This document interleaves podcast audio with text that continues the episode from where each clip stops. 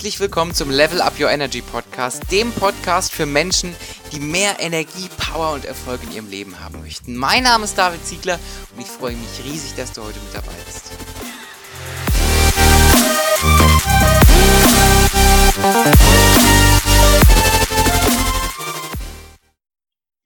Einen wunderschönen guten Tag und herzlich willkommen zu dieser äh, neuen Folge mit einem ganz, ganz spannenden Gast. Ähm, es ist nämlich, glaube ich, der erste Gast, der tatsächlich auch mit einem eigenen Buch hier in meinem Podcast zu Gast ist. Und es freut mich ganz, ganz riesig, dass wir den lieben Achim Haas zu Besuch haben. Hallo Achim, schön, dass du da bist. Hallo David, ich freue mich. Und ich bin sehr ja, gespannt. Mega. Premiere für mich, habe noch nie einen Podcast aufgenommen und äh, ich bin ja. mal sehr gespannt, was du gleich mit mir hier anstellst. musst keine Angst haben, alles gut. ähm, ja, ich werde ich werd ganz viel mit dir anstellen. Äh, erzähl doch mal, Achim, wer bist du und, und was machst du? Das, das äh, kannst du am besten erklären. Ja, gerne. Aber vorab, ich war extra heute noch beim Friseur, damit ich auch wirklich äh, ordentlich aussehe für den Podcast. Ist ja wichtig, habe ich gehört, dass man im Podcast auch gut aussieht. Aber nee, Spaß beiseite. Also, Achim Haas, hast du schon gesagt. Ähm, nicht ganz so jung wie du, inzwischen schon 48. Ähm, ich wohne ähm, ja so in der Gegend von Heidelberg, Mannheim, Karlsruhe. Ähm, bin Vater von einem sechsjährigen Sohn und habe ganz klassisch äh, BWL studiert und ähm, ja arbeite seit über 15 Jahren ähm, als Führungskraft in einem börsennotierten Unternehmen ähm, im Bereich von Controlling. Also ich leite dort das. Das klingt ähm, nicht ganz so spannend vielleicht, weil ne, Controlling... Ach, jetzt warst du, jetzt warst du gerade weg vom, äh, vom, von der Verbindung her. Äh, vielleicht äh, sagst du nochmal, ich leite das vom Controlling, hast du, glaube ich, gesagt, wenn du das mal wiederholen könntest. Genau, ich leite ähm, das Konzerncontrolling in, in einem börsennotierten Unternehmen. Und das klingt jetzt vielleicht ja nicht ganz so spannend für unsere äh, Zuhörer. Aber ich habe natürlich auch noch so ein bisschen was anderes nebenbei gemacht, denn, denn mein Lebenslauf, der ist jetzt nicht unbedingt ähm, so ganz kerzengerade sondern der ist eher so mal Ausschläge nach rechts, links, oben, unten. Also ich habe fünf Jahre in Ibiza gelebt ähm, und ähm, diese Lebenserfahrung, die, die prägt sozusagen ein bisschen meinen Charakter.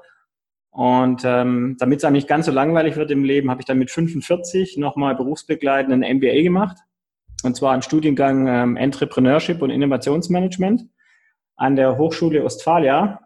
Und ich glaube, gestern oder äh, vor kurzem war der Hardy auch bei dir. Der hat auch ja, genau. studiert. Der hat auch an, Ach, der hat denselben Professor studiert, ja. Also die Welt ist klein. Ach, geil. Ja, ja, der war auch an der Ostfalia. Genau. Und, und, auf Basis dieses MBAs, was ich da so gelernt habe über, über Startups, ähm, ja, habe ich dann mein erstes Buch geschrieben mit dem Titel Change Lean. Ähm, ja, wie du mit Startup-Methoden dein Leben verändern kannst. Und das ist Anfang des Jahres erschienen. Ja, und äh, Achim war so lieb und, und, hat mir das Buch zugeschickt und ich habe heute Mittag festgestellt, dass ich noch gar keine Zeit hatte, es zu lesen. Aber heute Mittag äh, intensiv reingestöbert und war schon total begeistert, weil ich äh, die Startup-Methoden tatsächlich halt als, als Startup-Methoden kenne, äh, aus, aus der Startup-Welt, in der ich ja auch manchmal rumgeistere und das total geil fand, wie du das, ich sag mal, ich sage jetzt mal ganz frech auf meine Welt, so, ne, auf die Welt der Persönlichkeitsentwicklung irgendwie äh, übertragen hast. Super spannend, da werden wir nachher auch drüber sprechen. Äh, mit Ibiza ist ja auch super interessant. Äh, Hat es dir gefallen da in Ibiza?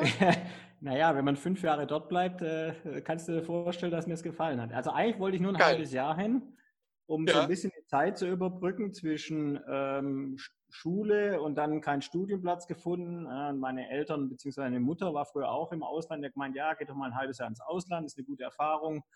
Ähm, und wie das so ist, ich war damals noch so ein bisschen als, als DJ auch so unterwegs und dann hat sich so ein Kontakt zum anderen ergeben und dann war ich in Ibiza ein halbes Jahr und aus dem halben Jahr wurde ein Jahr und aus dem Jahr wurde fünf Jahre. Ne? Geil, geil, mega spannend. Also ich sehe schon, wir haben auf jeden Fall genug, genug Gesprächsstoff heute. Aber bevor wir, bevor wir tiefer einsteigen, habe ich ganz kurz äh, so ein paar Fragen zum, zum Kennenlernen vorbereitet. Die bekommt okay. jeder gestellt. Das sind Sätze, die du einfach vervollständigen kannst. Die kennst du oder nicht. Die sind immer top secret. Es sei denn, man hört meinen Podcast, dann kennt man sie. Ich wusste, das äh, morgens, ist eine gemeine Angelegenheit hier. Ja, ne, genau. morgens zwischen 7 und 9 Uhr findet man mich. Im Wald beim Sport man sieht das immer. Der Achim macht immer ganz fleißig Sport. Äh, sieht man auch auf Instagram. Habe ich größten, größten Respekt vor, dass du das immer so durchziehst, auch zu den Uhrzeiten immer. Ähm ja, das passt halt, ähm, das passt perfekt in meinen, meinen Tagesablauf. Also du musst dir das so vorstellen, wenn ich aufstehe, da bin ich noch nicht fähig, Sport zu machen. Ähm, und das ist sozusagen auch ein Teil die ich aus meiner eigenen Change Lean Methode gelernt habe. Ähm, ich ziehe mich aber zu Hause an, dann setze ich mich ins Auto, dann fahre ich zehn Minuten auf halbem Wege zum Büro ist dieser Wald mit dem Trimmlichtpfad und da steige ich dann aus, denn da habe ich dann schon auch die Sportklamotten an und da, da steigst du dann aus, weil da bist du schon ein bisschen auf Touren. Dann laufe ich da so fünf Kilometer, mache meine Übungen, ein paar Liegestützen, ein paar Klimmzüge, also es dauert so 40 Minuten. Und dann fahre ich aber nicht nochmal zurück, sondern ich fahre weiter ins Büro. Da haben wir den, das Glück, dass wir da duschen können und ähm, dann bin ich so um acht, halb neun im Büro und bin schon mental äh, total fit im Kopf, äh, weil im Wald morgens, da ist niemand außer mir und ein paar Wildschweine. Und äh, ja, so passt es wunderbar in meinen Tagesablauf und ähm, ist für mich auch gar keine, wie soll ich sagen, jetzt eine, eine Pflicht oder eine Herausforderung, sondern das ist schon eher eine Freude oder ich möchte das machen. Ja. Geil. Also kann ich nur empfehlen. Ja, super. Wenn ich ein ganzes Jahr frei hätte, würde ich. Dann würde ich an meinem zweiten Buchprojekt arbeiten. Das liegt ja. eigentlich schon in der Schublade. Das ist, ähm, da, da, da geht es ein bisschen nicht um Startups, aber indirekt schon. Und zwar würde ich durch Deutschland reisen an die unterschiedlichsten Orte äh, und würde mit den unterschiedlichsten Menschen sprechen und ich würde jedem die gleiche Frage stellen. Und zwar würde ich den, die Menschen die Frage stellen, was braucht Deutschland? Also nicht, was brauchst du persönlich, äh, das sagt jeder ein Sechser im Lotto, sondern ähm, was braucht Deutschland? Also stell dir mal vor, ich treffe dich irgendwo, wir kennen uns nicht und ich würde dich anquatschen und dann würde ich sagen, wenn du jetzt einen Wunsch frei hättest, was braucht Deutschland? Was würdest du mir antworten? Oh, krass, krasse Frage, mega krass. Also, weil da, da gehört so viel dazu. Ähm, das passt zu einer Frage, die, die ich dir auch gleich stelle. Da beziehe ich mich aber nicht auf Deutschland, sondern gleich auf die ganze Welt. ähm, was braucht Deutschland? Deutschland braucht ähm, freigelegtes Potenzial, würde ich sagen. Ähm, und wie das, wie das freigelegt wird, kann ja auf ganz viele verschiedene Arten und, und Weisen irgendwie äh, gemacht werden. Aber das ist für mich das, was, was irgendwie auch die Welt braucht und was auch Deutschland braucht. Weil ich finde, wenn Potenzial genutzt wird und wenn mehr Menschen irgendwie nutzen können, was sie können und, und wissen würden, was sie könnten, dann, äh, dann hätten wir so viele geile Lösungen äh, für, für Probleme oder für Herausforderungen. Äh, deswegen wäre das, glaube ich, meine Antwort. Ja. Ja, das ist sehr spannend. Und die Frage ist ja, jetzt habe ich dich gefragt, der sich auch mit diesen beschäftigt. Was sagt die beim Bett arbeitet? Was sagt ein Feuerwehrmann? Was sagt ein Hoteldirektor? Was sagt ein Chefarzt? Also das ist ja so der Sinn. Ich würde der versuchen, so viele unterschiedliche Menschen wie möglich die gleiche Frage zu stellen äh, an unterschiedlichsten Orten, in unterschiedlichsten Situationen. Und da würde mich, mich ich bin einfach interessiert, was dabei rauskommt. Ne? Ähm, ja, also das Buchprojekt würde ich machen. Extrem wenn ich ein Jahr frei hätte. Super geil. Aber ich mache das auf jeden Fall, das Buchprojekt ja. als nächstes, aber halt leider nicht, äh, weil ich ein Jahr frei habe, sondern das mache ich dann irgendwie so nebenbei. geil, geil. Mein Lieblingsessen ist. Ja, man hört's ja, ich komme ja aus dem Schwarmland. Und von daher, ähm, klar, Spätzle, Maultaschen. Mega. Wenn ich eine Sache in der Welt verändern könnte, wäre das. Oh, das ist, ähm, ja, okay, also dann würde ich den Leuten die Angst vor dem Scheitern nehmen. Geil. Mhm. Denn wenn man sich das mal so ein bisschen überlegt, wenn jeder Mensch auf dieser Erde keine Angst mehr hätte zu scheitern, was das für unsere Gesellschaft bedeuten würde. Also ne, das, ist, das muss ja nicht nur heißen, dass wir tolle Ideen entwickeln, ähm, sondern auch so in, in, Familien und in Beziehungen und überhaupt, wenn keiner mehr Angst hätte zu scheitern und äh, den Mut hätte zu tun, was er, ja, was er gerne vielleicht machen würde, aber er sich nicht traut. Ich glaube, dann hätten wir eine sehr bunte, eine sehr tolle Gesellschaft mit vielen innovativen Dingen und ähm, ja, das würde ich mir wünschen. Ist das für dich, äh, ich fand das super spannend, die Antwort, vielen Dank. Ähm, ist das dieses Thema Angst äh, vor dem Scheitern für dich, äh, ich sag mal, in, in deinem bisherigen Leben ein großes Thema gewesen? Also, ähm, wenn du das so markant ansprichst, war das für dich irgendwann mal ein Thema, wo du ganz aktiv die Entscheidung getroffen hast, was daran zu ändern? Ähm, und, und was war das für ein Moment? Also es gibt jetzt nicht so den, den Aha-Moment, aber ich würde schon sagen, dass ich ähm, vor diesem Buch und vor diesen Erkenntnissen, die ich ähm, ja in den letzten ein, zwei, drei Jahren gemacht habe, schon auch so ein kleiner Schisser war. Also Äh, und dann doch auch äh, das eine oder andere mal nicht gemacht habe, weil ich gedacht habe, oh, was denken denn die Leute oder ne, also so genau den Quatsch, den man eigentlich nicht tun sollte. Äh, und im, im Rahmen meines Buches und meines MBAs und mit diesem mit dieser Persönlichkeitsentwicklung, wo ich mich sehr intensiv beschäftigt habe, ähm, da sind mir dann irgendwann mal so die, die Augen aufgegangen und habe da jetzt eine komplett andere Einstellung als noch vor ein paar Jahren. Mega. Ja, das geht mir auch so. Ich habe auch, also vor allem als ich angefangen habe, so mein, meine eigenen Projekte, mein eigenes Ding so durchzuziehen und, und da anzufangen, das irgendwie aufzubauen, äh, ja, da habe ich das auch abgelegt. Also Learning by Doing sozusagen. Ich war früher auch eher der Typ Schisser, sage ich mal. Früher, lange her. So alt bin ich ja noch gar nicht. ja, mega cool. Du siehst auf jeden Fall äh, diesen Satz, sage ich bei, bei fast allen im Podcast, aber er ist einfach wahr. Wenn man dich sehen würde, würde man sehen, dass du strahlst, wenn du äh, von, von deinem, vor allem von Change Lean sprichst, aber auch sonst. Ähm, das heißt, du siehst sehr glücklich aus mit dem, was du tust. Ähm, Erzähl doch mal, was fasziniert dich an deiner Tätigkeit? Und, und du darfst auch gerne äh, unterscheiden zwischen deinen äh, zwei Tätigkeiten sozusagen. Ähm, ja, ich bin sehr glücklich. Ähm, ich schätze das Leben sehr, ähm, mit allen Höhen und Tiefen, äh, weil die einfach dazugehören. Äh, wenn immer nur Höhen hast, äh, das, das, ist, das geht auch nicht. Also von daher ich schätze das Leben sehr und ich bin sehr glücklich mit dem, so wie ich das Leben eingerichtet habe. Und wie du schon gesagt hast, ähm, ich habe ja so ein Hybridmodell für mich irgendwie entwickelt. Ne? Also auf der einen Seite habe ich so dieses Angestelltenleben in, in einem größeren Unternehmen, in einem Konzern. Ähm, das, das spiegelt aber auch so ein bisschen meine, mein, mein Charakter wider. Also so ein bisschen Sicherheit, so ein bisschen Bodenständigkeit, das tut mir ganz gut. Ähm, das habe ich da in diesem Unternehmen, aber aufgrund meines MBAs, ähm, Entrepreneurship und Innovationsmanagement, da geht es ja darum, wie man letztendlich ähm, Ideen zu erfolgreichen äh, Geschäftsmodellen entwickelt. Und das heißt ja nicht, dass man das nur als Startup anwenden kann, indem man was Neues, Innovatives gründet, sondern jeder Konzern steht ja vor dieser Herausforderung, sich zu erneuern. Ne? Thema Digitalisierung und so weiter das heißt, diese Kenntnisse, die ich da erlangt habe, die kann ich auch bei uns im Konzern inzwischen sehr gut anwenden. Also wir haben da so ein Digitalboard, wir haben eine Taskforce. Ähm, das sind dann immer, was ich, drei Leute, fünf Leute, acht Leute, je nach Fragestellung, die der Vorstand dann ähm, Anführungsstrichen wegsperrt. also wir haben dann extra eigenes, ähm, ja, so eine, so eine WG angemietet in Heidelberg in der Altstadt, also außerhalb vom großen Konzernbunker und da schließen wir uns dann mal für fünf Tage weg und kriegen dann eine spezielle Aufgabe. Also bei sich Blockchain zum Beispiel haben wir uns dann mal untersucht, was ist das, wie funktioniert die Technologie und dann gehen wir wieder nach fünf Tagen zum Vorstand, stellen das vor und entweder kriegen wir einen Folgeauftrag oder nicht. Also so ne, agil in Sprints. Das heißt, Geil. das ist schon so ein bisschen raus aus dem Konzernalltag. Äh, das, das hat mir mein Studium da schon gebracht. Und gleichzeitig neben diesem, sage ich mal, Angestelltenverhältnis habe ich ja noch so mein meine Sachen, die ich nebenbei mache. Und ähm, das Buch war sozusagen der erste äh, von den ganzen Dingen, die ich so nebenbei mache. Und äh, ich habe ja gerade schon gesagt, ein zweites Buch habe ja auch schon eine Idee und ähm, ich arbeite auch gerade an einem, einem Online-Kurs. Klar, Buchlesen ist super, kann ich nur jedem empfehlen, aber leider tun sich doch der eine oder andere auch schwer mit dem Buch lesen.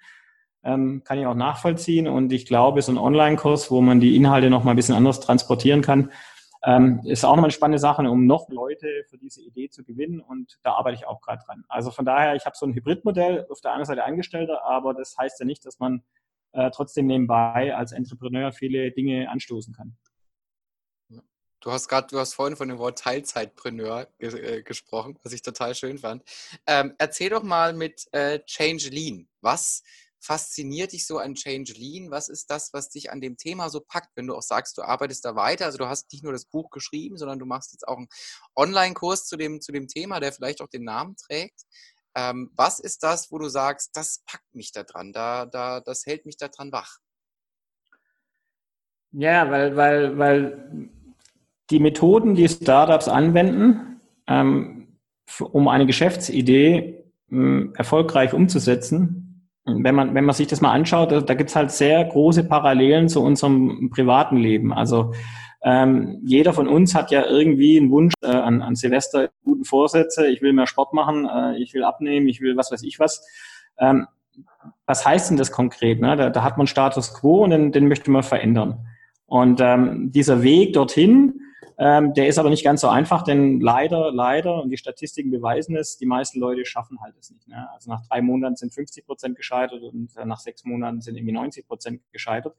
Ähm, das hat mich ähm, so, wie soll ich sagen, hm, ich habe mich da so damit beschäftigt, ich gesagt, das ist ein Riesenproblem irgendwie. Also es gibt so viele Leute, die irgendwas verändern wollen in ihrem Leben und so viele schaffen das nicht. Das, also da, müssen, da muss doch irgendeine Lösung geben, äh, dass man den Leuten helfen kann, dass sie besser ihre Ziele erreichen. Und dann beim Blick zu den Startups habe ich gemerkt, da ist genau das gleiche Problem. Ja, wenn man guckt, 90 Prozent der Startups scheitern. Ähm, die haben am Anfang auch nur eine Idee und äh, sie haben ein Ziel am Ende, aber der Weg dorthin, der ist halt auch brutal schwierig. Und äh, daraus ist ja die Change Lean Methode entstanden, indem ich gesagt habe, okay, was machen denn die Startups bei diesem Weg, der so unsicher, der so agil und flexibel sein muss, ne? Die machen ja am Anfang nicht einen Plan, ne, der, der, gute alte Businessplan, und den halte ich dann ein auf Gedeih und Verderb und ziehe den zwei Jahre lang durch. Äh, dann ist das Scheitern schon vorprogrammiert. Sondern was machen die Startups? Die, die, die gehen ja vor und gucken erstmal, dass sie ein, ein Geschäftsmodell entwickeln und diese Entwicklung, dieses Geschäftsmodell das pass passiert ja anhand von ja, der Bauen, Testen, Feedback-Schleife. Also man, man, man trifft Annahmen, man trifft Hypothesen und dann gucke ich, äh, ob die sich bewahrheiten. Und wenn sie sich nicht bewahrheiten, dann, dann gehe ich nochmal zurück auf los und stelle eine neue These auf. Und letztendlich ist es ein Experimentieren. Es ist einfach ein Experimentieren, aber natürlich klar anhand von einem validierten Lernprozess. Also man überlässt es nicht dem Zufall, sondern man guckt schon, dass man äh, Fakten äh, schafft. Und genau diese, diese Vorgehensweise habe ich übertragen auf unsere privaten Ziele. Das ist nichts anderes. Wenn du dir irgendwas vornimmst ähm, und du sagst, ich will jetzt irgendwie mehr Sport machen, dann ist es ein Riesenfeld. Was heißt denn mehr Sport machen? Da muss man sich erstmal fragen, ähm, warum überhaupt? Also was ist eigentlich das Warum dahinter? Willst du jetzt Sport machen, weil du irgendwie abnehmen willst oder willst du Sport machen, weil du ähm, den Wettkampf irgendwie liebst oder willst du Sport machen, weil du vielleicht mehr Selbstbewusstsein haben willst oder willst du Anerkennung haben? Also diese, dieser Deep Dive, äh, erstmal zu fragen, was sind denn eigentlich meine Bedürfnisse? Warum will ich das überhaupt machen? Äh, das ist schon mal das Erste. Ja? Und wenn du das gemacht hast, dann musst du dir überlegen, okay, und wie kann ich das jetzt erreichen? Äh, wie komme ich jetzt dorthin? Und da kannst du am Anfang keine Lösung wissen. Äh, klar, der, Standardsatz ist, ich melde mich im Fitnessstudio an und da gehe ich da dreimal die Woche hin, weil da geht ja auch mein Kumpel Peter hin und dann melde ich mich auch dahin und ja, das Ende vom Lied ist, nach drei Monaten bist du gescheitert, hast du aufgehört. Ja, das ist der Klassiker, ne? Ähm, denn wenn du sagst, äh, mehr Sport machen, jetzt sagen wir mal, du bist auf der Ebene, wir haben erkannt, ähm, Sport ist eigentlich vielleicht ein Weg, um, um also der wahre Grund ist eigentlich gar nicht Sport machen, sondern du willst vielleicht mehr Anerkennung. Und du hast gedacht, mehr Sport machen ist der Weg, damit ich mehr Anerkennung bekomme. Aber vielleicht ist es ja was ganz anderes. Vielleicht ist es auch ein Berg besteigen. Vielleicht ist es äh, ähm, auf der Bühne stehen, irgendwas erzählen. Also du musst es ja erstmal rausfinden. Ne?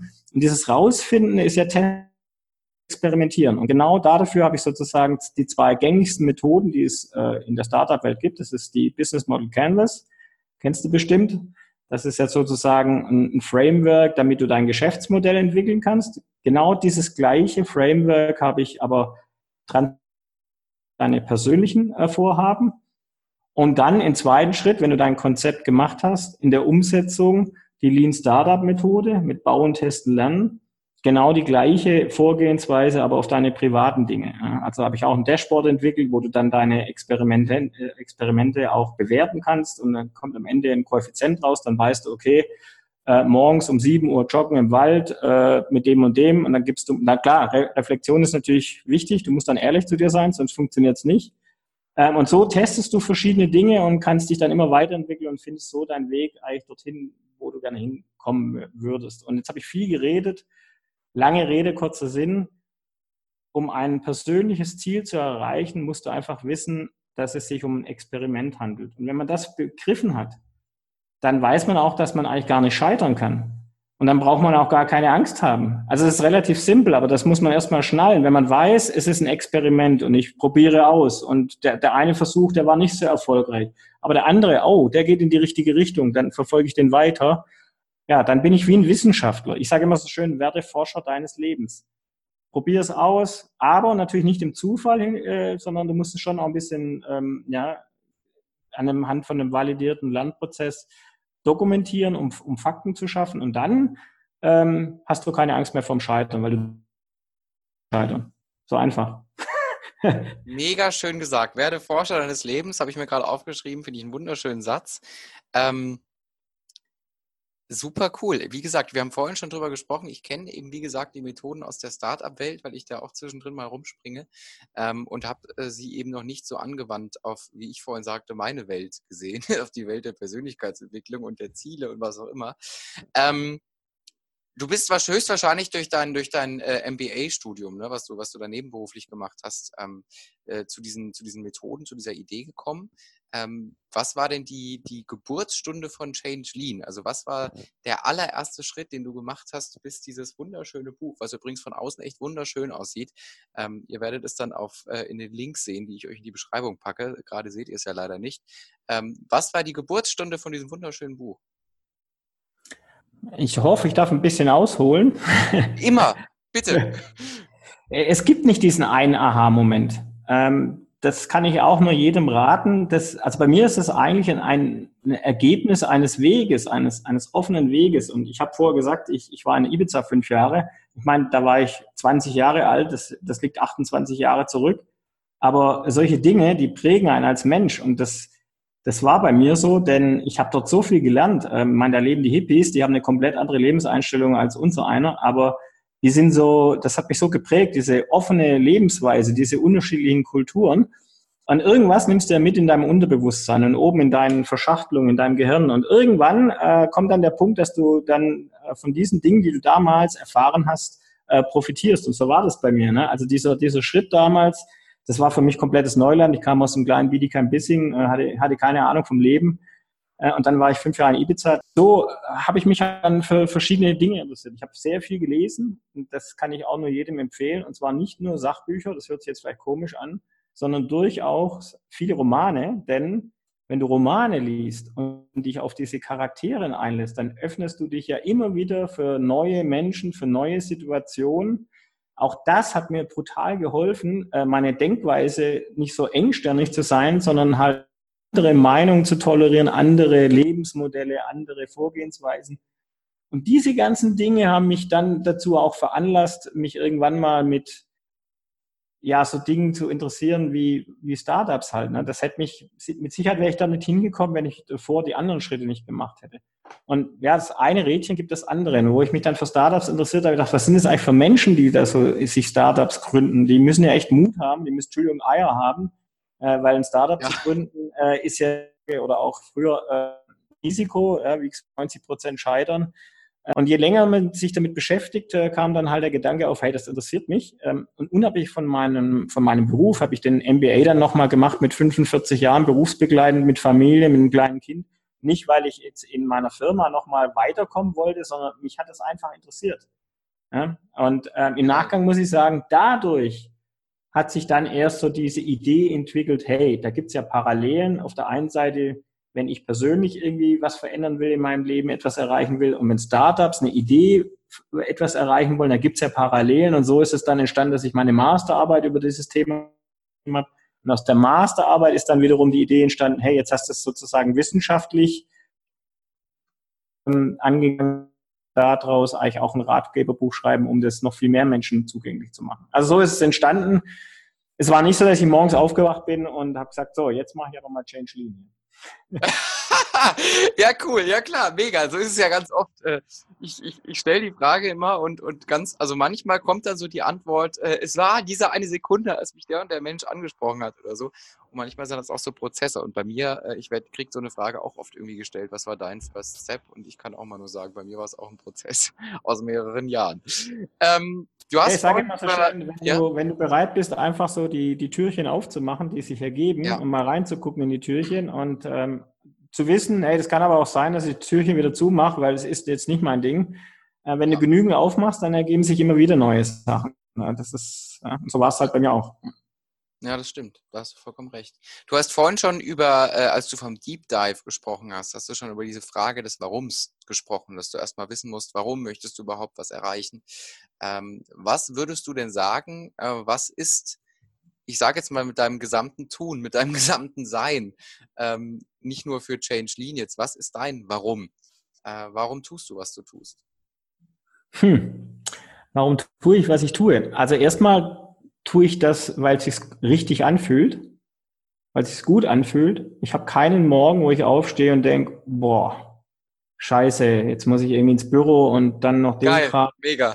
Habe ich wirklich ganz ehrlich, das habe ich vielleicht zwei, drei Tage im Jahr. Und dann liegt es aber nicht an der Aufgabe oder an dem Arbeitgeber oder an meinen Kollegen, sondern dann liegt es halt an mir, dass ich an dem Tag mal irgendwie nicht gut drauf bin. Aber das, also das ist wirklich vielleicht zwei, drei Tage im Jahr. Also es fühlt sich gut an. Ich äh, vermisse nichts. Ich habe nicht den Eindruck, wo irgendwie das Leben läuft davon und ich suche noch irgendwie, sondern mit dem, was ich tue, so wie ich mich eingerichtet habe, das fühlt sich einfach richtig gut an und das ist, wie soll ich sagen, ich habe halt gelernt, auf meine inneren Bedürfnisse zu hören. Und das ist das aus meiner Sicht das A und O. Ähm, wenn du erkennst, was dich wirklich innerlich, ähm, was dir ein Bedürfnis ist und diese Bedürfnisse auslebst, dann wirst du keinen Tag haben, in dem du nicht erfüllt abends äh, ins Bett gehst. Und das ist schwierig, denn wir leben natürlich in einer Gesellschaft, wo sehr viel auch von außen an einen herangetragen wird. Ne? Man sollte, man sollte das, man sollte das. Mhm. Wenn man aber nur nach diesen Kriterien lebt, dann wird es schwierig, ein erfülltes Leben zu führen. Ähm, das ist natürlich nicht einfach, das verstehe ich auch. Man hat auch gewisse Zwänge. Bei mir ist es ja auch nicht anders. Deswegen, also wenn ich jetzt wenn ich alleinstehend wäre, keine Familie, keine finanzielle Verpflichtung, dann würde ich mich wahrscheinlich morgen sofort äh, als Entrepreneur selbstständig machen und nichts anderes mehr machen. Dann würde ich das Risiko eingehen. Aber natürlich habe ich auch ein paar Verpflichtungen. Ähm, aber man kann sich ja trotzdem so einrichten, dass man das eine macht und trotzdem seinen inneren Bedürfnissen folgen kann. Also das ist gut möglich. Ja, viele Leute immer sagen, ich habe keine Zeit, irgendwie ich meine Zeit opfer, ich habe 24 Stunden am Tag. Ähm, also das kann ich nur jedem empfehlen und das mache ich. Und ähm, was ich auch schon gesagt habe, ich habe halt so einen Sensor. Ich bin halt offen für Neues. Ja, ich lasse mich so ein bisschen auch treiben und ähm, so dieses diese Online-Kurs zum Beispiel, das hätte ich mir vor ein zwei Jahren überhaupt nicht vorstellen können, weil ich ne, also dass ich irgendwann so mal was mache. Aber das hat sich auch irgendwie jetzt aus dem Buch wieder ergeben. Ähm, und so glaube ich, wenn man bereit ist, ähm, offen zu sein, ähm, auch irgendwie sich zu überlegen, welche Spuren möchte ich eigentlich hinterlassen. Du hast nur ein Leben. Ähm, ein Auto, das ist nicht eine Spur hinterlassen, ein Haus aus meiner Sicht auch nicht. Äh, Kinder, ja, aber du willst ja irgendwas schaffen, was vielleicht bleibend ist. Und das sollte sich jeder für, für sich überlegen, was, was, das denn ist. Äh, und ja, die Angst ausblenden, ganz wichtig, habe ich auch gelernt, sondern eher sozusagen sagen, ich habe Lust auf Erfahrungen. Nicht Angst vor Scheitern, sondern Lust auf Erfahrungen. Und die Erfahrung kann ja auch mal negativ sein. Aber das gehört ja auch zum Leben. Ne? So, und wenn man das so hat, und ich habe das inzwischen, aber wie gesagt, ich habe das auch nicht mein Leben lang, sondern das ist ein Prozess gewesen, aber ich sag mal, so die letzten Jahre habe ich das mir so angeeignet und seither lebe ich äh, sehr glücklich und sehr zufrieden. Und man sieht es nicht, aber er strahlt. sehr, sehr schön. Nee, wirklich toll gesagt, super toll. Ähm, ich finde das, ich finde das so klasse, dass du, dass du ähm, du, du wirkst so richtig angekommen, weißt du? Also das, das kann ich dir echt mal so als Feedback geben. Und, und das ist was, was ich, ähm, was ich auch bei, bei, ich sag mal, in Anführungszeichen gestandenen Unternehmern nicht immer so sehe. Also ich habe ja mit, mit ganz vielen Leuten zu tun und auch hier im Podcast. Und ähm, ich, ich finde das so cool, dass du, dass du, du sagst, du hast so, so zwei Projekte irgendwie und, und beide unterstützen sich irgendwie gegenseitig und eins alleine wäre vielleicht nicht so 100 Prozent und, und beide so wie sie laufen, bin ich happy und Unternehmertum ist nicht der einzige Schlüssel zum Glück, sondern ich kann auch als Angestellter äh, auf meine inneren Bedürfnisse hören und irgendwie happy sein. Und das ist nämlich was, was ähm, was sehr, sehr viele, glaube ich, mittlerweile aus meiner Generation verunsichert, weil wir sehen immer auf, auf Instagram und auf Facebook die ganzen Werbeanzeigen von irgendwelchen 23-jährigen Millionären, die irgendwie mit ihrem Porsche davor fahren und die erklären, wie du in drei Tagen irgendwie dein Multimillionen-Business aufbauen kannst, was natürlich Blödsinn ist. Ähm, und, und viele hechten dann da so dem ewigen Glück hinterher und denken irgendwie, sie können, sie können, müssen alles sofort und, und können irgendwie nicht in einem äh, können als Angestellter schon gar nicht oder sowas. Ähm, und ich finde das sehr, sehr schön, wie du das, wie du das so sagst und sagst, das ist eben für mich äh, mein Schlüssel zum Glück, äh, zum Teil und vielleicht nicht immer hundertprozentig, aber äh, ich kann ja nebenbei auch noch was machen. Der Tag hat 24 Stunden und man kann das nutzen. Ne? Genau, und äh, mein, klar, wenn die Unternehmer, die vielleicht nicht ganz so glücklich wirken oder sind, vielleicht wollen sie halt nur diese unternehmerische Chance wahrnehmen und Erfolg haben und, und Geld verdienen, kann man natürlich verstehen. Aber wenn das, was sie da tun, nicht ihr inneres Bedürfnis befriedigt, dann werden sie damit nicht glücklich. Sie können klar viel Geld vielleicht verdienen, aber glücklich werden sie damit nicht. Und zum Beispiel mit diesem Buch schreiben. Ich meine, ein Buch schreiben, das ist nicht so einfach. Es war zwar schon. Ja, das kenne ich.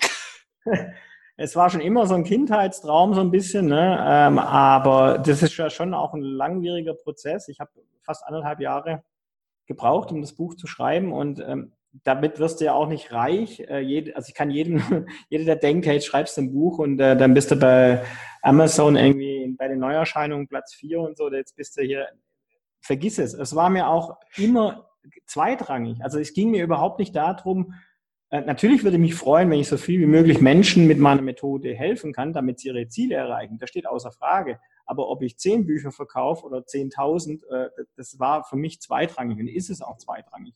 Ähm, mir hat es einfach Spaß gemacht, Prozess, dieses Schreiben und diese, diese Idee dann zu, zu ich kann dir eins sagen, als dieses Buch, das erste, der erste Entwurf sozusagen per Post zu Hause ankam und ich dieses Paket aufgemacht habe, da habe ich geheult als 48, ja, damals waren es 47, da habe ich geheult.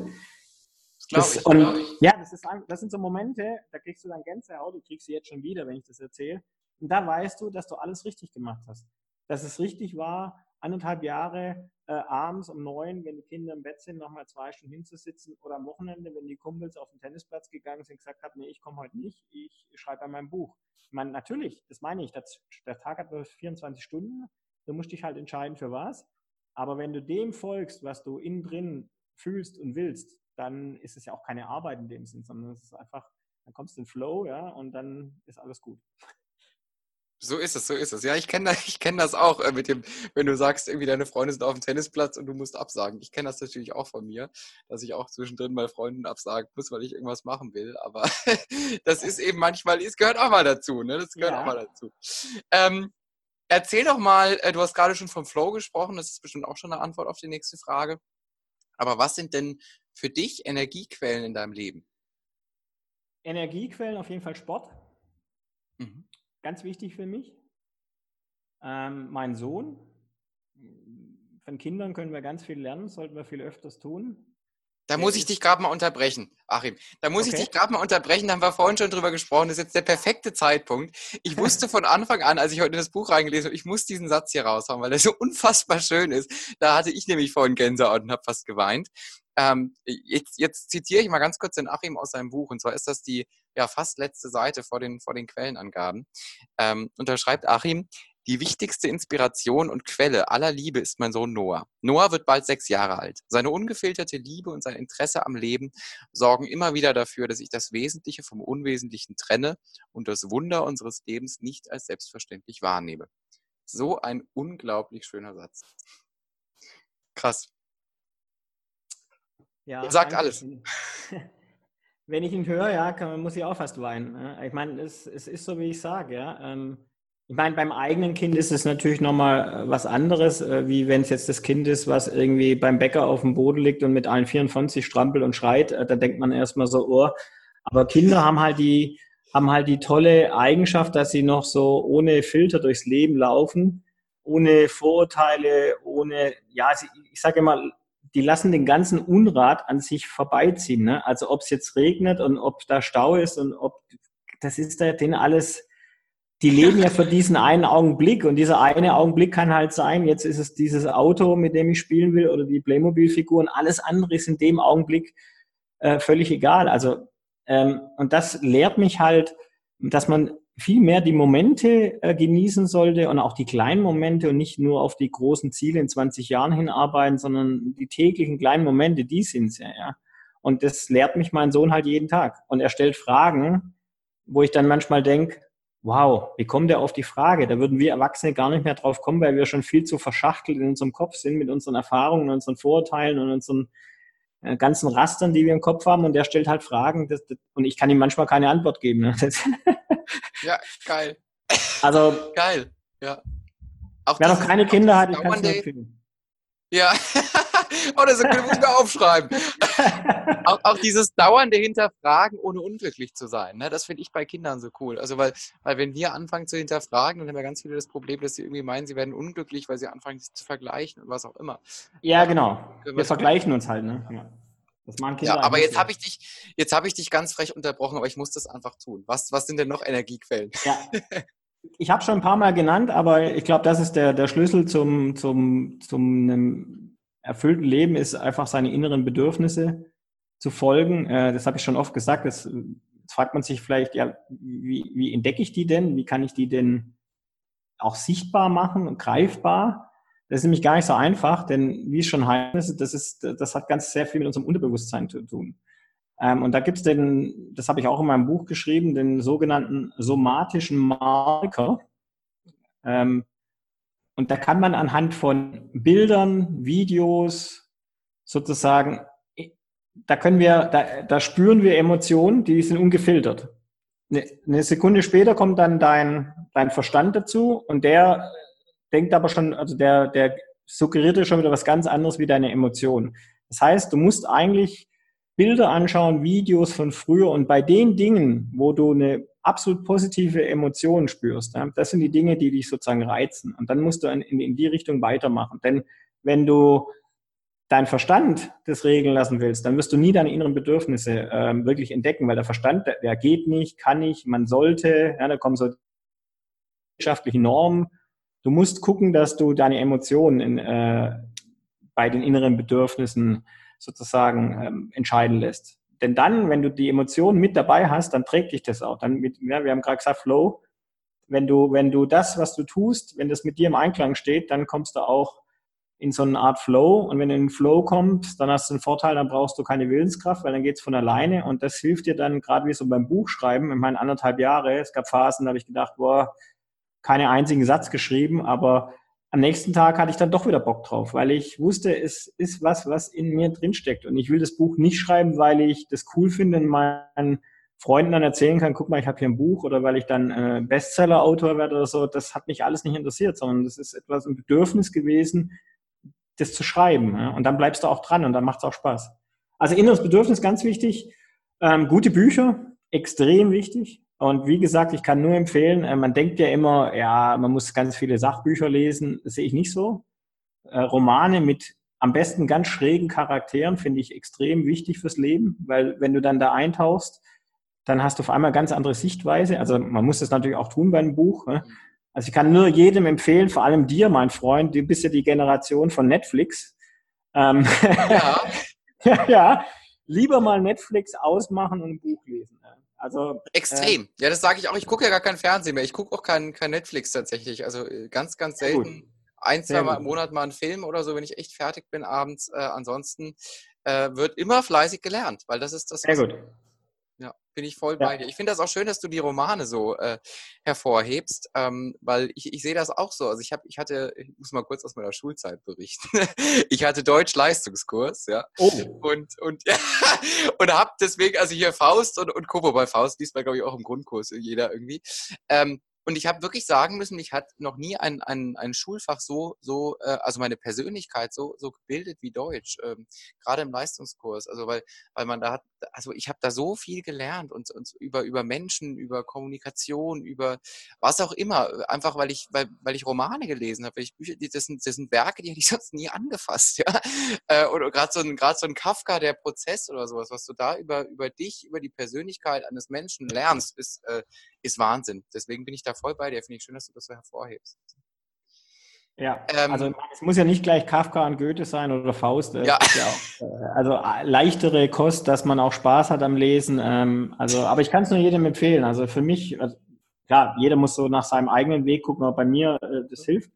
Und äh, vielleicht noch abschließend, ähm, klar, äh, der Umgang mit Menschen, die irgendwie ein Profil haben, die was zu sagen haben, die irgendwie vielleicht auch was Tolles geleistet haben. Ähm, das muss jetzt nicht mal beruflich sein, sondern ehrenamtlich, wie auch immer. Also ich glaube, Menschen, die irgendwie ein Statement haben, die eine eigene Charaktere haben, das hilft auch ungemein. Also das sind so für mich so die Quellen, die, die mir helfen.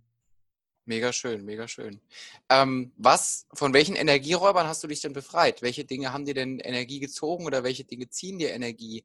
Ähm, an denen du gerade arbeitest, dass du dich von ihnen befreist? Was sind das für, für Gefahrenstellen sozusagen, auf die du mal äh, getroffen bist bis jetzt in, in deinem Leben? Alkohol, trink keinen Schluck mehr. Also, aber also ich, muss man jetzt in Relation setzen. Aber äh, als 20-Jähriger, fünf Jahre in Ibiza, da trinkt man jetzt nicht nur Wasser, ne? ist ja klar. Ähm, also ich glaube, Alkohol ist, äh, halte ich für nicht gut. Hm, das gleiche, schlechtes Essen ist ein brutaler Energieräuber. Ähm, mhm. Das wird total unterschätzt. habe ich auch erst seit einem, also seit Anfang des Jahres habe ich mich mal intensiv mit Essen beschäftigt. Ähm, das ist so ein Türchen, was ich vorher erzählt habe. Ja, jahrelang auch immer in der Kantine Pommes und aber da habe ich es mir einfach zu einfach gemacht. Ich habe mich einfach nicht damit beschäftigt. Ich habe so ja, halt einfach mal an mir vorbeilaufen lassen. Und Anfang des Jahres habe ich gedacht, nee, es kann eigentlich nicht sein. Und dann habe ich mal so ein Türchen aufgemacht und dann habe ich mal ein Buch angefangen zu lesen und ein zweites und ein drittes und ein viertes. Und wenn man sich dann mal ein bisschen intensiver damit beschäftigt, dann hat man aus meiner Sicht eine komplett andere Einstellung zu Essen. Äh, und ich habe die geändert und ich merke das, das tut mir gut. Also Essen, also schlechtes Essen ist auf jeden Fall ein Energieräuber und das Allerschlimmste ist eigentlich zu wenig Schlaf. Hört sich jetzt vielleicht auch ein bisschen komisch an, aber auch Schlaf, wenn man sich da mal mit beschäftigt, das ist so unglaublich wichtig für uns Menschen. Äh, da passieren so viele wichtige Prozesse. Und klar, die ganzen äh, Workaholics, die denken, oh, ich, ich habe so viel Energie, mir reichen vier, fünf Stunden Schlaf. Ähm, also mir reicht er nicht und ähm, ich kann das auch nur jedem raten. Schlaf ist extrem wichtig. Ähm, und dann, sage ich mal, so, so die klassischen Energieräuber sind natürlich so im Umfeld die, die Nörgler, ne? So die, die ist halt irgendwie immer eher das Glas leer sehen als halt, halt voll. Also äh, da habe ich schon auch versucht, ich habe inzwischen einen kleinen Freundeskreis, aber die Leute, die in meinem Freundeskreis sind, die sind halt keine Nörgler, sondern die sind auch eher positive Menschen. Ähm, und auch so, was habe, noch nicht so lange, aber ist so das Vergleichen mit anderen. Mhm. Auch ein extremer Räuber. Ne? Also, weil wir vergleichen uns ja leider immer mit denen, die dann über uns stehen oder die mehr haben oder mehr können. Wir vergleichen uns ja nie mit ähm, Leuten, die vielleicht weniger haben. Ne? Also, aber vergleichen ist äh, auch ganz gefährlich. Also sollte man auch tun lassen. Ja, ja, mega schön gesagt. Ähm, vollkommen richtig, das Vergleichen ist nicht immer so sinnvoll. Ähm, erzähl doch mal, ähm, du hast vorhin schon beim Thema Alkohol, hast du schon gesagt, damals, als ich 20 war. Was würdest du denn so dem, dem vielleicht 20-jährigen Achim gerne, gerne aus heutiger Sicht erzählen oder dem 15-jährigen oder dem 17-jährigen Achim? Was würdest du dem, dem kleinen, jungen, mittelalten Achim gerne, gerne sagen? Was würde ich dem sagen? Dem würde ich sagen, Mensch, mach's genau nochmal so. Vielleicht trinkst du mal ein Glas weniger. Aber ähm, ich habe es ja am Anfang auch gesagt, ja, also das ist ja bei mir so eine Reise und jedes, jede Erfahrung, die ich da gemacht habe, hat ja zu dem geführt, ähm, der ich jetzt bin. Sicher auch diese Erfahrungen mit Ibiza und mit, ich habe ja auch noch andere Dinge gemacht. Ich habe jetzt, ich stand auch schon auf der Theaterbühne mit Karl Dall und also ich habe alles Mögliche schon gemacht. Ach krass, ähm, krass. Ja, ja. Und das war zum Beispiel auch so eine Erfahrung, wenn wir jetzt schon abschweifen. Ich stand aber nur genau einen Abend mit ihm auf der Bühne und dann wurde ich aus dem Programm gestrichen, weil ich so schlecht war. Also ich habe nicht nur positive Erfahrungen. Das war natürlich auch damals für mich, äh, ne? also wie kam das? In Ibiza, wo ich dann ein paar Jahre war, habe ich dann zum Schluss so als Chefanimateur gearbeitet im Ferienclub. Und da stand ich halt abends auch öfters auf der Bühne und habe irgendwie Shows gemacht. Und da war die Tochter damals von Karl Dall und die hat mich gesehen und hat halt gefragt, ja, was machst du denn im Winter? Und dann habe ich gesagt, ja, Winter weiß ich nicht, weil es Sommersaison und dann ne, Ibiza ist immer nur Sommersaison, Winter mal gucken. Und dann hat sie gefragt, ob ich Lust habe, bei einem Stück von Karl Dahl in Hamburg im St. Pauli Theater mitzuspielen. Und dann habe ich gedacht, ja klar, mache ich, cool. Äh, und bin dann dorthin und habe vier Wochen geprobt und dann war die erste große Aufführung mit Fernsehen, allem drum und dran. Äh, und ähm, ja, auch Interviews mit äh, Fernsehen und am nächsten Morgen noch in voller Freude kam dann so die Botschaft, ah, hm, hat nicht so gepasst, äh, Kritiken und äh, die, also am Ende bin ich genau einmal äh, mit ihm auf der Bühne gestanden. Und das war natürlich in dem Augenblick äh, für mich äh, ja, eine ganz bittere Pille. Aber das meinte ich ja vorher, du machst ja im Leben nicht nur äh, positive Dinge, sondern auch negative. Und ähm, inzwischen kann ich darüber lachen und ähm, das gehört auch dazu. Ne? Also von daher mhm. würde ich sagen, würde ich es genau nochmal so machen. Ich würde ihm aber vielleicht sagen, er soll mal ein Buch lesen, vielleicht mit 17, 18, 19, nicht erst mit 48, denn dann würde er vielleicht, wenn es für ihn was wäre, früher auch diesen Weg des Entrepreneurs und vielleicht ein eigenes Startup gründen und so. Also das würde ich ihm vielleicht empfehlen, ihm sagen, hey komm, lese mal mein Buch und wenn du scheiße findest, ist okay, dann auch nicht schlimm. Und äh, ich würde ihm auf jeden Fall auf den Weg geben, werde zum Forscher deines eigenen, deines eigenen Lebens. Also ne, hab keine Angst vorm Scheitern ähm, probier so viel wie möglich aus, experimentiere, achte so ein bisschen auf dein Umfeld äh, und ansonsten geh raus und schau, was das Leben so bietet. Mega, mega schön. Also ich habe auf jeden Fall, du, du hast mir äh, wirklich, äh, ja, vielen, vielen Dank nochmal. Du hast mir dieses wunderschöne Buch hier geschickt und äh, ich hatte schon immer Bock, es zu lesen, hatte nur keine Zeit. Und jetzt habe ich aber richtig Bock, das zu lesen, nach, nach, dem, nach dem, Gespräch mit dir. Wirklich, ich bin richtig angefixt. Ja, das freut mich. Im Urlaub, da werde ich das auf jeden Fall mitnehmen. In, in Marokko werde ich das wahrscheinlich verschlingen. Und ähm, erzähl mir doch, wenn ich das jetzt interessant finde, das Buch, wenn ich dich interessant finde, wo finde ich dich, wo finde ich das Buch, ähm, wie kann ich da, da mehr zu erfahren? Okay, also das Buch findest du ähm, klar bei allen großen Online-Händlern, Amazon, Thalia, Hugendubel, wie die alle heißen. Äh, da gibst du einen Change Lean und dann, dann kommt das auch gleich. Ähm, es gibt es natürlich auch als E-Book, also es gibt es nicht nur als ähm, Printbuch, sondern auch als E-Book. Ähm, ich habe eine, eine Webseite, da ist dann auch nochmal ja, sehr ausführlich beschrieben, wie die Methode funktioniert. Da kann man sich auch ähm, ja, diese, diese Frameworks äh, runterladen. Dann kann man sich das vielleicht auch ein bisschen besser vorstellen, wie was ich vorher erklärt habe mit der, dieser Business Model Canvas und mit der Lean Startup Methode. Habe ich ja eigene Frameworks entwickelt, die kann man sich da auch kostenlos runterladen. Äh, die Internetseite heißt www.change-lean-methode.com. Ähm, bei Instagram bin ich auch, auch unter Change Lean Methode. Ja, und ich selber als Person habe auch noch einen Instagram-Account, der heißt Mr. Hasio. Sehr geil. Das ist mein Künstlername sozusagen. Ne? Nein, also das Buch kriegt man überall. Man kann auch natürlich in die Buchhandlung reingehen und äh, kann man bestellen. Also äh, das gibt's, das gibt's überall. Ne?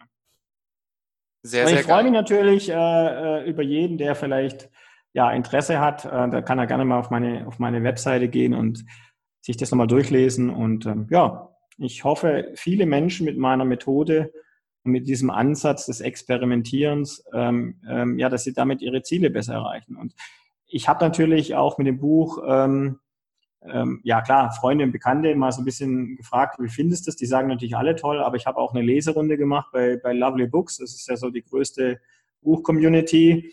Und da hatte ich ähm, ja von, von zwölf Teilnehmern äh, habe ich jetzt eine Bewertung von 4,4 Sternen von fünf. Also ähm, und da waren wirklich, und das war mir auch wichtig, da waren jetzt nicht nur irgendwie äh, Start-up-Leute dabei, die das Buch gelesen haben, sondern waren die Hausfrauen dabei und da waren also wirklich alles querbeet. Äh, das war mir auch wichtig, dass, ob die das auch verstehen, weil ne, klar, die Startup-Welt und die ganzen Begrifflichkeiten, äh, ob das dann auch, ob ich das geschafft habe, so zu transferieren, dass das wirklich jeder auch versteht. Und ähm, das habe ich mich auch sehr gefreut, dass da die, die, die Resonanz und die Kritik eigentlich doch sehr positiv war. Ja, mega. Das verlinken wir alles. Äh, ich kann es wirklich nur empfehlen. Ich habe ich hab ja schon reingeblättert und war schon echt baff und äh, bin jetzt nach dem Gespräch mit dir noch begeisterter. Ich, wie gesagt, du hast mich extrem inspiriert. Der Satz, werde Forscher deines Lebens, ähm, äh, rückt jetzt, glaube ich, fast äh, an, an die Stelle eines Lieblingssatzes von mir, der, der sagt, äh, sei der Designer deines Lebens. Und äh, deswegen wunderschön formuliert. Äh, ganz, ganz vielen Dank für das, für das super coole Gespräch. Ich freue mich total, wenn das endlich online ist. ich bin, glaube ich, immer aufgeregter als jeder andere, weil ich finde das immer so geil, äh, die, die Folgen auch online zu stellen. Und äh, danke dir für deine Zeit, für deine Learnings, für dein, ähm, für dein Vertrauen und, und ähm, für deinen kompletten neuen Ansatz und für deinen Mut, damit auch so rauszugehen. Finde ich ganz, ganz cool. Vielen Dank dir. Ja, vielen Dank. Äh, ich möchte mich bei dir bitte bedanken. Ich habe ja äh, auch äh, lange Redeanteile gehabt und du hast mich nicht unterbrochen. äh, also von daher vielen Dank. Ich, ich freue mich auch. Bin auch sehr gespannt auf die erste, auf die Podcast-Folge und ich werde natürlich dann die Werbefummel für dich rühren, der, was du machst in den jungen Jahren. Ähm, und ähm, von daher kann ich wirklich nur sagen, mach weiter so finde es richtig gut und ähm, auch ich habe natürlich schon mal ein bisschen so in die anderen Podcasts reingehört und auch die Mischung von den Leuten, die du da hast. Also ich finde es hochspannend, was du machst und ähm, ja, vielen Dank und ähm, freue mich auf vielleicht bald ein nächstes Mal mit meinem nächsten Buchprojekt. So ist es. Danke dir für deine lieben Worte. Das war es mal wieder. Eine neue Folge vom Level Up Your Energy Podcast. Es freut mich riesig, dass du diese Folge bis zum Ende hier gehört hast und mit dabei gewesen bist. Wenn dir dieser Podcast gefällt, freue ich mich riesig über eine 5-Sterne-Bewertung, zum Beispiel auf iTunes. Ich wünsche dir jetzt noch einen wunderschönen Tag. Hau rein und ganz viel Erfolg bei allem, was du vorhast.